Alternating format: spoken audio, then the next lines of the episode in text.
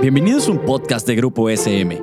Aquí encontrarás charlas informales sobre educación, un espacio que entiende tu labor docente y los mejores tips para el nuevo contexto educativo. También un espacio donde papá y mamá se sentirán identificados.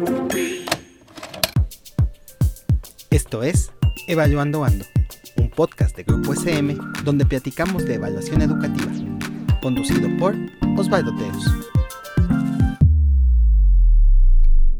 Hola, bienvenidos a este espacio de Grupo SM donde platicamos de evaluación educativa. Hoy vamos a platicar de los retos que tenemos para realizar la evaluación del aprendizaje de nuestros alumnos con el doctor Juan Carlos Pérez Morán quien es investigador independiente y se dedica a la investigación, innovación y desarrollo en evaluación educativa. Juan, bienvenido, ¿cómo estás? Hola, muy bien, muchas gracias por la invitación. Es un gustazo poder compartir aquí con ustedes y saludo a tu público, saludo a los docentes. No, pues el gusto es nuestro de que aceptaste platicar con nosotros, doctor. Para entrar un poco en materia y para, para empezar a, a platicar de lo, de lo que nos trae aquí, me gustaría preguntarte, a nivel del aula, es decir, del trabajo cotidiano que hacemos los docentes, ¿cuáles son los retos que enfrentamos para evaluar el aprendizaje en las condiciones actuales? Bueno, es todo un tema, ¿verdad? Porque, eh, bueno, quizás primero adelanto que yo tengo seis hijos y están a lo largo del sistema educativo, entonces me ha tocado ver eh, en los distintos eh, niveles y tipos educativos, pues cómo están haciendo los docentes, ¿no? Y pues ahora sí que hay de todo. Entonces, cuando fue la pandemia, cuando estaba más dura la pandemia, los docentes se veía que tenían ciertas dificultades de, de utilizar herramientas, primero para, para poder ayudar a los, a los estudiantes que lograran sus aprendizajes y luego para poder evaluar y realimentar cómo iban avanzando ¿no? con sus aprendizajes.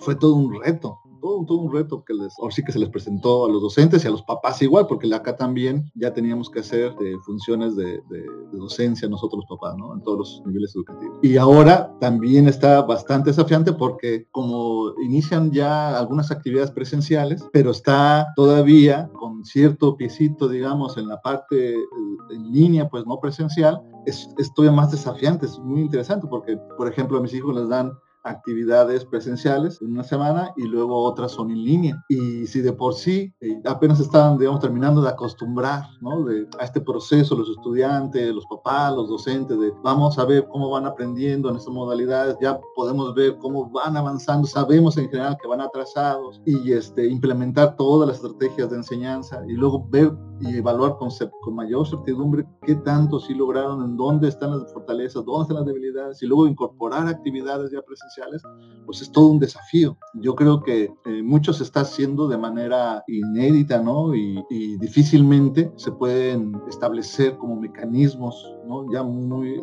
fortalecidos, seguros de, y estrategias, pues, ¿no? De, de cómo evaluar, cómo proceder con el resultado de la evaluación para mejorar los aprendizajes, es todo un desafío, ¿no? Tanto en lo presencial, bueno, en esta ya modalidad digamos, híbrida, ¿verdad? Uh -huh. Y entonces creo que los que más han podido, los que más han podido implementar estrategias de evaluación para mejorar los aprendizajes son aquellos que son moderados, se moderan, están dedicándole más a las estrategias de enseñanza y le bajan un poquito al, a la intensidad a hacer fuertes estrategias de evaluación y son más de tipo como estrategias intuitivas, ¿no? De, a ver, vamos creo que bajos en, este, en esta área, sin aplicar tanto examen que se, se llevaría, ¿no? Este, mucho tiempo, tan solo para eh, subirlo al internet, aplicarlo a estudiantes que, que, están ahorita en la línea y luego los que están presenciales, entonces van más como con estrategias intuitivas para dedicarle más tiempo a, a ahora sí, a poder atender las áreas que claramente, sin tanta tecnología, eh, se puede identificar que son débiles, ¿no? Y que hay que atender.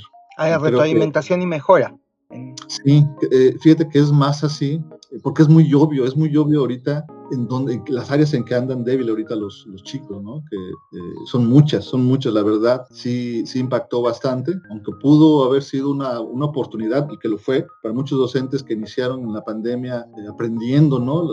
Herramientas digitales, sistemas, ¿no? En, en, línea, que se notó su esfuerzo, ¿no? Su dedicación, que no fue nada fácil, ¿verdad? Acostumbrarse a eso, y ahora de regreso tienen que todas sus estrategias, sus planeaciones, eh, es todo un desafío, y yo creo que para enfrentar, eh, lo mejor es sí una estrategia moderada y para enfocarse más en, la, en, técnicas de enseñanza y pues sí ya sabes, ¿no? Cuando quieres implementar una fuerte estrategia de evaluación, te jala muchísimo tiempo porque para hacer una evaluación de buena calidad eh, se requiere cumplir, ¿no? Distintos estándares, ¿no? Que de validez, de confiabilidad, en fin, ¿no? Ya sabes todo lo que se requiere para, para una muy buena evaluación. Y entonces con eso pierde mucho tiempo. Además es mucho desgaste a los, para los docentes, ¿no? Estar un piecito en lo presencial, otro piecito en lo, en lo, en lo no presencial. Creo que ahorita el reto, el desafío es eso, ¿no? Ir pasando, eh, enfrentándose a, este, esta modalidad eh, híbrida y cada vez ir consolidando las estrategias ya más presenciales y, y creo que más se debe intensificar hacia la parte de la enseñanza y la evaluación ahorita creo que lo intuitivo, ¿no? evaluaciones más intuitivas, más naturales, digámoslo así, de una cierta forma, es por donde está el reto de los docentes, ¿no? Oye, y en este sentido, ¿qué adecuaciones deberíamos realizar para adaptar nuestra evaluación a las circunstancias actuales? Bueno, yo aquí creo que lo principal, lo principal es entender que la evaluación es, es secundaria, o sea, en el centro está el logro de los aprendizajes, entonces hay una toma de decisiones que tienen que hacer los docentes para ayudar a mejorar el aprendizaje de los estudiantes hay que ubicar primero cuáles son prioridades. Yo siempre he dicho que la evaluación eh, es secundaria, es secundaria. El, peso mayor que debemos dedicar para lograr los aprendizajes es a la enseñanza.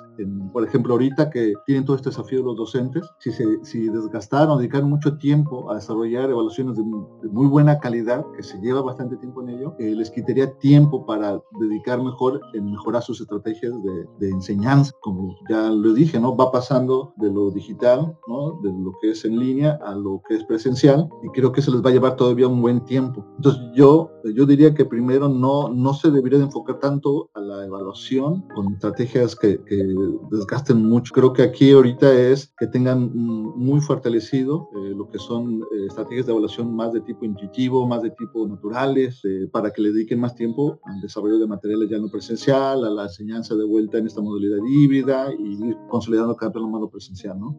entonces desde allí eh, la toma de decisiones para la mejora de los aprendizajes debe de, eh, los docentes debe de ir recopilando información más intuitiva, ¿no? Por ejemplo, tan solo después de la pandemia es muy claro, o sea, no estamos de tanta evaluación, es muy claro en las áreas de oportunidad, ¿no? Las debilidades que tienen los estudiantes. Creo que los papás, los docentes lo podemos ver sin tanta evaluación y creo que de ahí ya debemos de partir, ¿sí? De ahí ya debemos de partir para ponernos primero al corriente con ello y después, ahora sí, comenzar a fortalecer otra vez esas estrategias de evaluación, ¿verdad? Con programas más, este, de mayor calidad, más, más estructurados, estandarizados si quieres, este, pero ahorita creo que el reto es que tengan, desarrollen ahora sí que sus habilidades más de tipo, evoluciones más de tipo naturales, intuitivas, para poder dedicarle más tiempo a lo que es la enseñanza. Claro, o pensando más en una estrategia de tipo de evaluación formativa, ¿no? De estar observando lo que hacemos, o como tú dices, con estrategias intuitivas más naturales, a lo mejor apoyándonos en algunos instrumentos que sean como de más fácil uso o que podamos conseguir en páginas especializadas o para ir tomando decisiones de mejora del aprendizaje. Sí, bueno, de entrada esa sería una opción, ¿verdad? Eh, de lo que ya hay hecho, definitivamente para que no se desgasten en desarrollarlas, que se requiere de mucho tiempo, mucho trabajo para tener evaluaciones de muy buena calidad, llamémosles eh, opciones, exámenes de opción múltiple o rúbricas o una buena estrategia de portafolios o protocolos de observación, en fin, creo que, que son muy evidentes pues las áreas de oportunidad ahorita. No estamos de, tanto en nuestras estrategias y creo que es primero trabajar eh, ya de lo que todos los papás nos damos, los mismos estudiantes, ¿no? Tú les preguntas, yo les pregunto a mis hijos y ellos saben, oh, es que me falta fortalecer esto, me falta, eh, estamos atrasados en esos contenidos, de no logramos tal unidad, ¿no? Entonces, ahorita yo creo que principalmente yo, mi recomendación es que no le dediquen tanto, ¿no? Ahorita a desarrollar ese tipo de estrategias de evaluación, pues. Sin embargo, sí hay que ir ya calentando un poquito así los motores para corto plazo ya ir pensando en, de vuelta, ¿no? En estructurar estas, estas estrategias ya para cuando estemos entrando a la parte más de presencial, ¿no? Y además de este consejo, ¿qué otros consejos podemos dar a nuestros maestros para que mejoren sus procesos de evaluación de aprendizaje? Bueno, en, para no salirnos tanto de lo que es el tema de evaluación, eh, un punto importantísimo, lo que se ha encontrado en la investigación al respecto, es que de las técnicas que más favorecen el aprendizaje es la realimentación, la realimentación puntual. Eh, por ejemplo, si ya sabemos que hay áreas claras que están atrasados, el chiste después es saber cuáles son estas causas, ¿no? ¿Qué, qué, qué áreas, ¿sí? qué habilidades son estudiantes, qué aprendizajes son necesarios detonar para que logren, ¿no? Esto, este atraso, ¿no? Lo puedan subsanar, ¿no? Y puedan lograr los aprendizajes y ponerse ahorita al corriente, que ese es el gran reto, ponernos al corriente todos. Ya después déjale, sí, vamos a poder avanzar y lograr estándares más altos, pero ahorita es ponerse al corriente. Entonces yo creo que mejoren, ¿no? Realmente estudien, mejoren, o sea, desarrollen sus habilidades de los docentes en la parte de lo que es la realimentación. ¿Cómo lograr, cómo, cómo tomar decisiones para mejorar mi planeación, para mejorar mis técnicas, eh, y más que son este, híbridos, ¿no? En línea y presencial, que sean, que no dejen una ni otra, que puedan atender tanto unos como otros estudiantes, ¿no? Porque todavía hay grupos de estudiantes que los papás no los dejan ir, pues.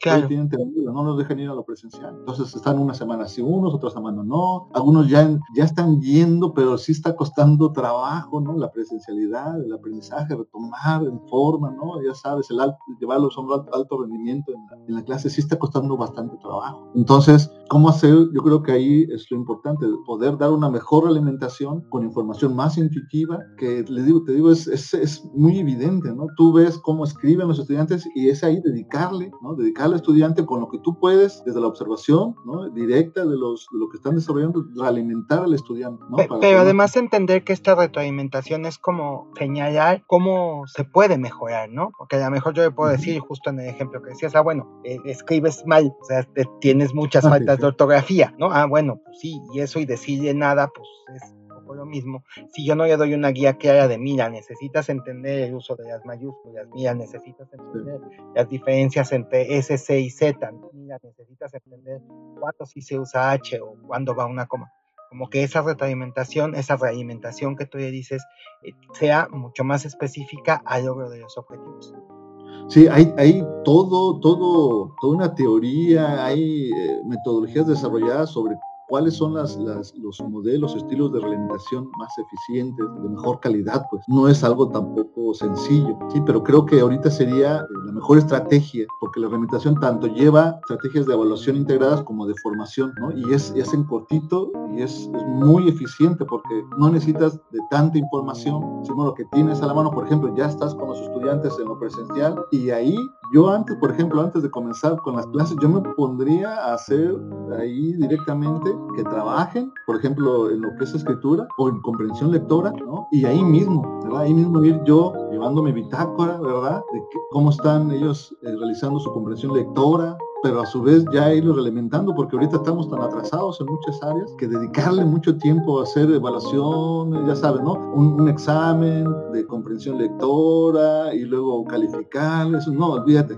Ahorita claro. es en lo cortito, ¿sí? En lo cortito, ir recopilando información, a su vez ya realimentando, y esto, como tú bien lo dijiste, debe llevarse con una muy buena, muy, muy buena metodología, mucha bibliografía al respecto, ¿no? Sobre la realimentación, de realimentación eficaz y de calidad. Yo diría que es ahí donde los docentes tienen que eh, formarse. Después ya tendrán tiempo para otra vez retomar eh, la formación en, en actualizaciones pues en lo que son eh, otras modalidades de evaluación. Yo creo que algo que trajo bueno, eh, digámoslo así, ¿no? la pandemia en cuanto a que nos puso un reto en enfrentarnos a, a, todo lo que es lo digital, pues la enseñanza en línea y todo eso, fue que sí, los docentes adquirieron bastantes herramientas, por lo menos en experiencia ¿no? de uso de, de aplicaciones para hacer exámenes en línea, quizzes, rúbricas, todo eso. Creo que eso puede aprovechar. Este, pero mi recomendación es no dedicarle mucho tiempo a eso ahorita. Ahorita lo importante es, sí, mejor fortalecerse en la realimentación para poder llegar a, a cubrir lo que se atrasó, todo lo estudiantado, y pues, y ya después veremos eh, cómo se pueden fortalecer otras estrategias ya más elaboradas de evaluación, ¿verdad? Para, para ir cada vez mejorando mejor los aprendizajes. Perfecto, pues creo que tenemos una gran tarea por delante y bueno, habría que ir concentrándonos en justo cómo ir desarrollando estas estrategias que nos permitan, pues primero la nivelación. Bueno, pues Juan, te agradezco muchísimo que hayas querido platicar el día de hoy con nosotros. Agradezco todo este, todas estas reflexiones y todo este conocimiento que dejas a nuestros docentes. Y bueno, pues creo que vamos cerrando este espacio que dedicamos en, el, en Grupo SM Evaluación Educativa. No sin antes darte las gracias, Juan. No, fue todo un gusto, ¿no? Y pues les deseo lo mejor a los docentes en este regreso a clases a la presencialidad cuando gusten, les puedo colaborar en otra ocasión. Perfecto. Y bueno, hasta aquí llegamos hoy en este espacio de Grupo SM que dedicamos a la evaluación educativa. Espero que nos escuchemos otra vez y que ya pases muy bien. Hasta luego.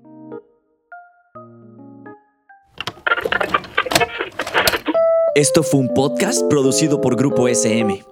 No olvides suscribirte al programa para que no te pierdas ninguno de los episodios. Síguenos en nuestras redes sociales y nos vemos en la siguiente ocasión.